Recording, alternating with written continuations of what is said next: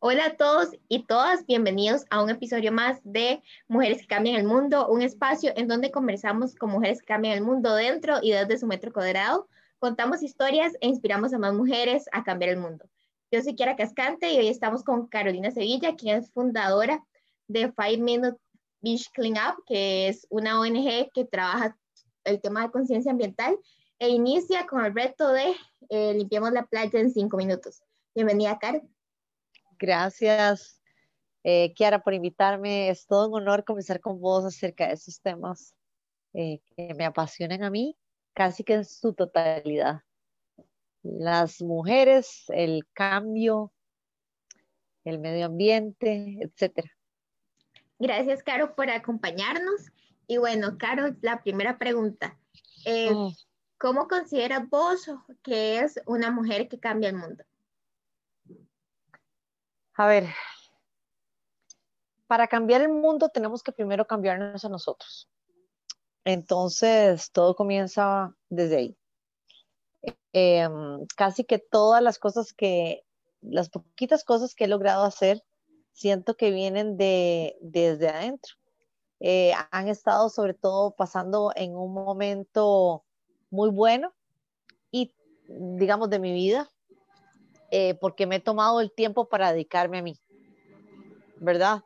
Y también eh, no hay causalidad, es casualidad, no es casualidad, es causalidad.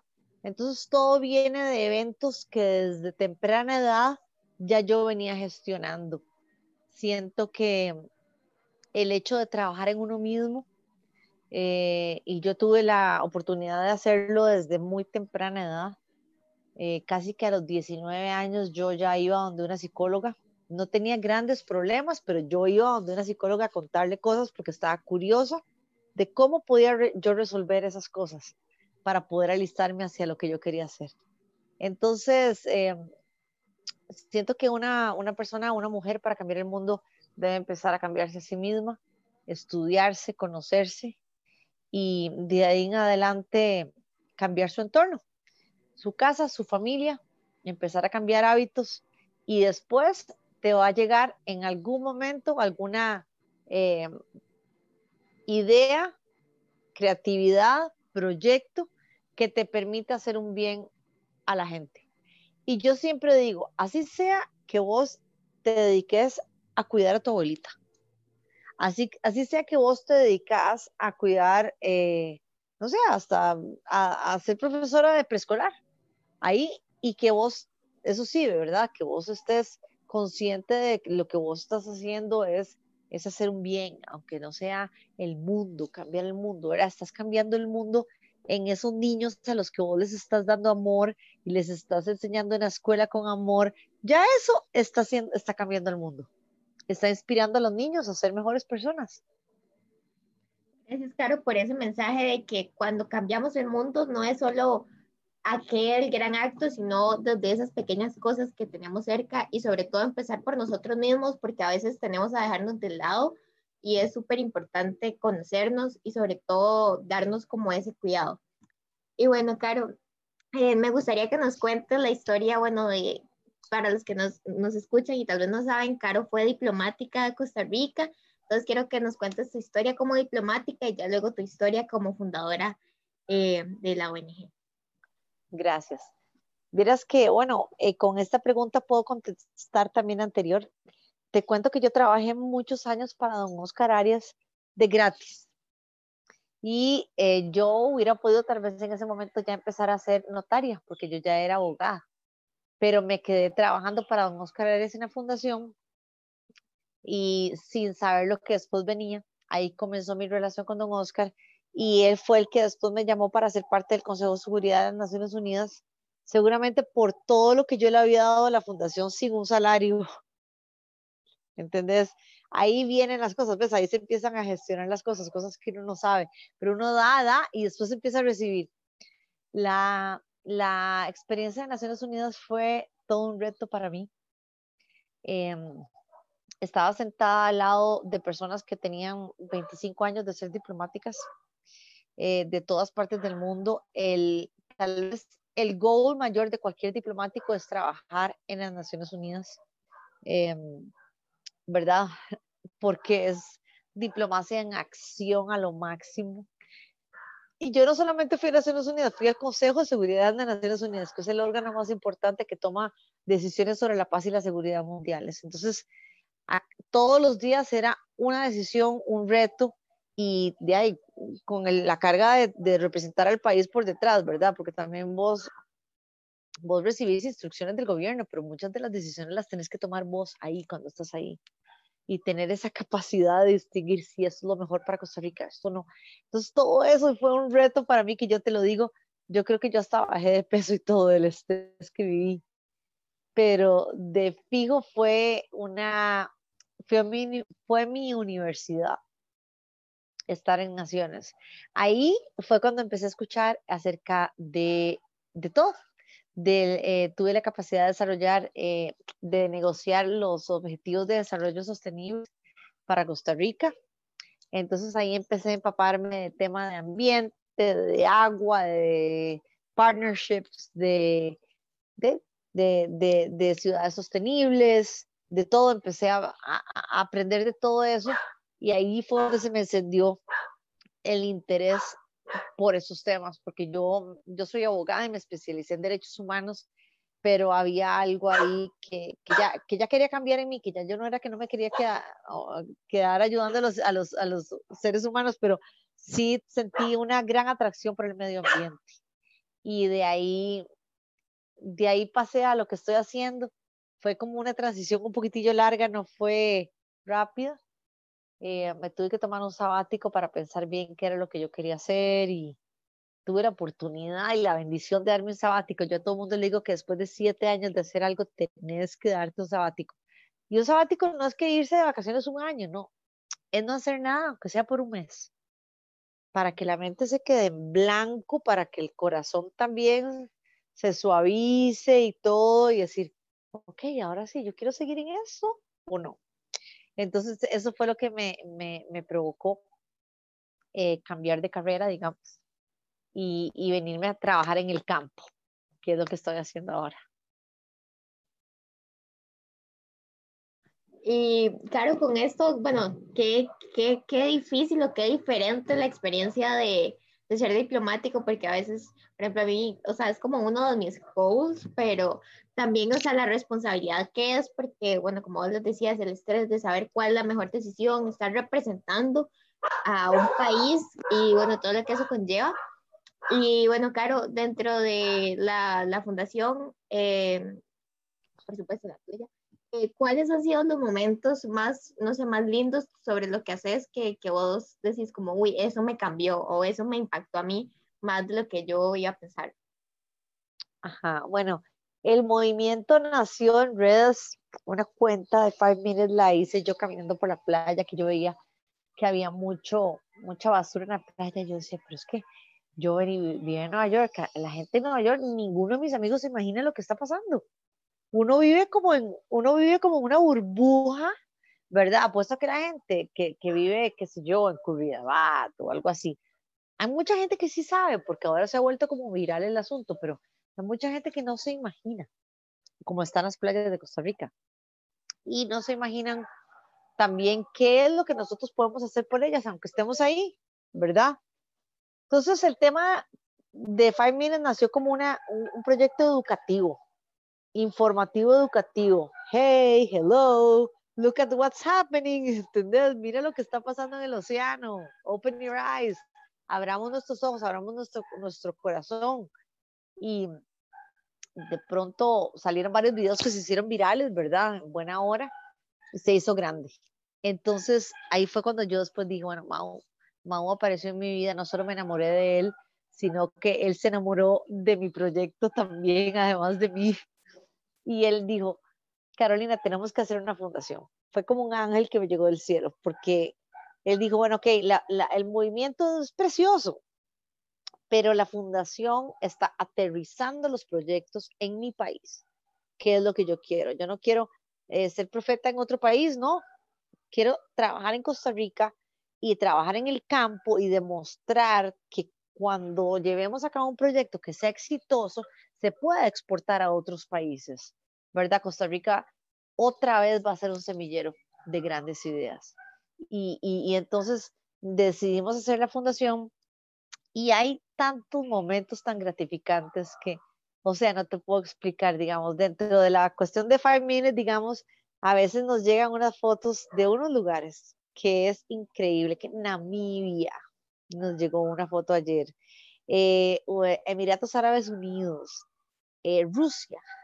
Eh, mira, a tantos países que yo no conozco, que a veces se me olvida que existen, a pesar de que tuve que estudiar todo eso para ser diplomática, pero a veces me llegan unos lugares que yo digo, ¿sabes? Me voy a meter en el Google Map ahí a ver qué es, a dónde queda eso. Y esa satisfacción de que el movimiento está llegando a esos lugares, o sea, es una, es, es, es una, una, una, una, cosa que se me encoge el corazón y se me agranda, porque es tan lindo ver que la gente está tomando conciencia en todas partes del mundo de que podemos hacer algo y que todos debemos hacer algo, que eso no le corresponde a otros, no nos corresponde a nosotros. Y luego en temas de la fundación, no tanto del movimiento Five Minutes, en temas de la fundación, pucha, hemos conectado con una gente tan especial y, o sea, el otro día fuimos a limpiar la barra Parismina, que es la playa más contaminada casi que he visto en Costa Rica, y saber que todo lo que estábamos recogiendo ahí iba a posibilitar que las tortugas entren y salgan. Eso ya para mí es, es, es una victoria, ¿verdad?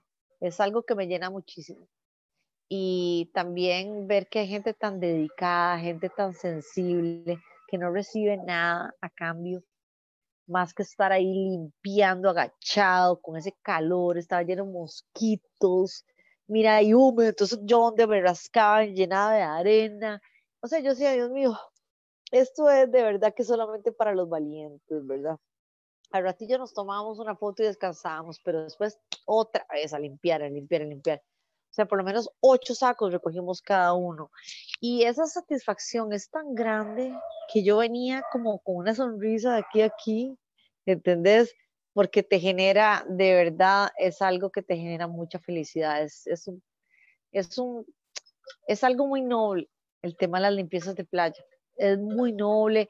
Y no solo las limpiezas, todo lo que hacemos nosotros, estamos comenzando a recibir fondos como, como, fundación, gracias a Dios. Pero sí te puedo decir que por dos años y medio lo hemos puesto todos nosotros. Y hemos trabajado con las uñas. Es que, o sea, la gente no sabe, ¿verdad? No se imagina. Ellos dicen, ah, seguramente esa gente es millonaria que puede trabajar en eso, pero, ¿entendés? Hay toda una historia detrás.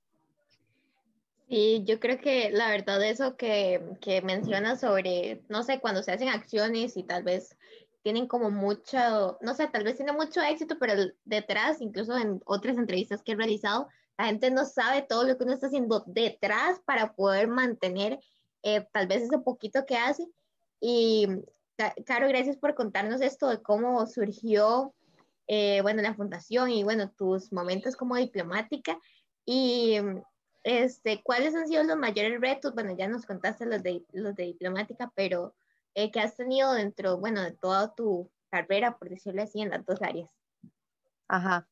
Mira, muchos retos han, se relacionan, digamos, eh, al ego de las personas. En mi primer proyecto eh, trabajé con Bionic Yarn, una compañía neoyorquina, y tuve que montar una operación en cono para el reciclaje de plástico marino, me dediqué a eso como cuatro años y me encontré con mucho ego en todo lado, eh, mucho egoísmo. Eh, no, si yo le ayudo con eso, usted me tiene que dar una tajada del queque, cosas así. Eh, después, mucha burocracia de parte del gobierno, también ha sido todo un reto a veces, en vez de facilitar las cosas, las complican. Entonces ha sido todo un reto también para mí en ese sentido. Y, y pues ahora, digamos, te puedo decir que uno de los retos, digamos, con la fundación y con el movimiento ha sido pues los fondos, porque a través de los fondos podríamos movernos mucho más rápido, podría contratar más gente. Eh, no sería yo sola con más, bueno, tenemos un grupo que nos está ayudando, ya estamos empezando a formar una gobernanza para la fundación, pero sí digamos que la, falta de fondos ha sido todo un reto, ¿verdad? Para armar ese equipo, porque la gente pues quiere que se les remunere, obviamente. Entonces hemos topado con todo eso, pero poquito a poco va saliendo y, ya nos hemos, pues, eh, hemos, hemos tenido también ángeles que nos ayudan, que nos están ayudando desde otras partes de, de, del mundo y en Costa Rica también que nos ayudan pro bono, abogados pro bono. Eh, no sé, hemos topado con mucha suerte también, pero sí, los retos en realidad por parte del gobierno, la burocracia y, y, por parte de los, de los proyectos, los fondos. ¿Verdad? Eso es más que todo lo que, lo que nos ha pasado. Pero yo siento que este ha sido un buen año y 2021 va a ser inclusive mejor. Gracias.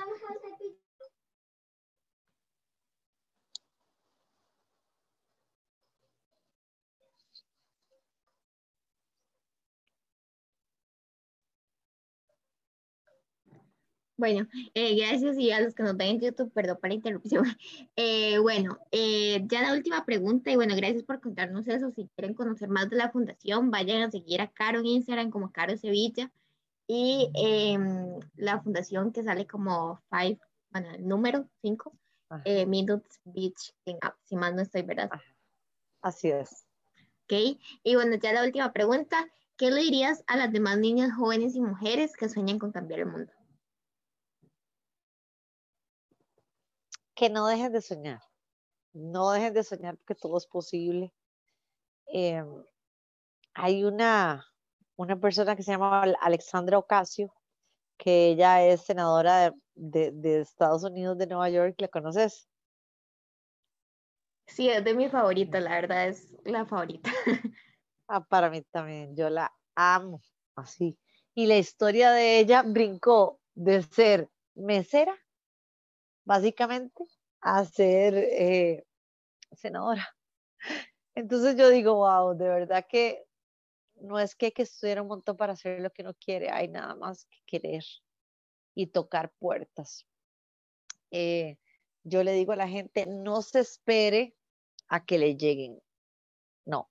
Si usted tiene un sueño, quiere trabajar en CNN, por decir una cosa así, usted es periodista, quiere trabajar en CNN, llame, llámelos. Dígales que usted es la persona indicada para, e, para ese trabajo, aunque no estén ni pidiéndolo. Dígales, yo quiero hacer ese trabajo y yo voy a hacer, yo, yo, yo voy a hacer ese trabajo bien. Yo, yo, me apasiona lo que ustedes hacen, me apasiona las noticias que comunican. Toque puertas, no se espere, no le dé miedo, ¿verdad? O sea, si vos realmente querés algo, anda a buscarlo, no te esperes a que te llegue. Aunque sea algo que vos pensás que es muy grande para vos, no importa. Fake it till you make it. Ese es el dicho mío. O sea, no se espera saberlo todo para poder agarrar un trabajo. Usted le dicen, mire, ¿usted sabe hacer esto? Sí, dígale todo que sí, porque en algún momento vas a llegar ahí en el trabajo y lo vas a aprender, ¿verdad?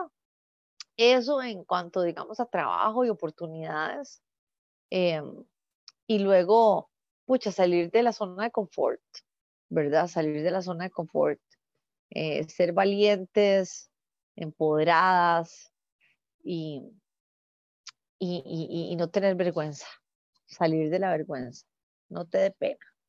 No te dé pena mostrar quién sos vos, qué, qué, qué haces, cuáles son tus sueños eh, y, y, se te van a cumplir. O sea, mira que ahora tenemos también, por ejemplo, en Estados Unidos la vicepresidenta es una mujer negra de raza, eh, a pesar de que también tiene hindú y todo, y ahí está representando. Pronto ya ellos van a tener una mujer como presidente. pronto en Costa Rica también vamos a tener otra vez una mujer presidente. Y todas las mujeres, ojalá que fueran las que gobernáramos el mundo. Somos, somos, no sé, tenemos como una claridad para tantas cosas, tenemos como un sexto sentido muy desarrollado. Entonces, eh, pues vayan a través de, vayan detrás de sus sueños y, y, y, y, también otro consejo que les puedo dar que me ha servido mucho a mí es meditar meditar. Pasan un rato sola. no solamente ver lo que está pasando afuera, sino ver lo que está pasando adentro, sentarse un rato, decir qué es lo que está pasando adentro y cómo puedo mejorar eso que está adentro. Y la mejor manera es cerrar los ojos y, y, tratar de no pensar, ¿verdad? Por un rato también. Entonces la meditación ha sido una, una parte muy, muy fuerte de mi vida y, y conectar con esa grandeza eh, que sentís, ese gozo tan lindo que viene ya sea del mundo, de la naturaleza, de Dios, como le quieras llamar, ese ser superior, es algo maravilloso. Entonces, eso le recomiendo a la gente, medite, siéntese meditar. Gracias, Caro, por acompañarnos en este episodio. La verdad, yo creo que ha sido muy informativo, muy reflexivo y espero que los, que los y las que nos escuchan, porque también nos escuchan hombres, gracias por escucharnos y compartir el mensaje, eh, les haya gustado. Ahí me comentan en Instagram o en, el, o en el canal de YouTube qué les ha parecido. Y eh, muchísimas gracias, Caro, por acompañarnos. Gracias, Kiara. Siempre es una oportunidad linda para mí. Gracias. Gracias.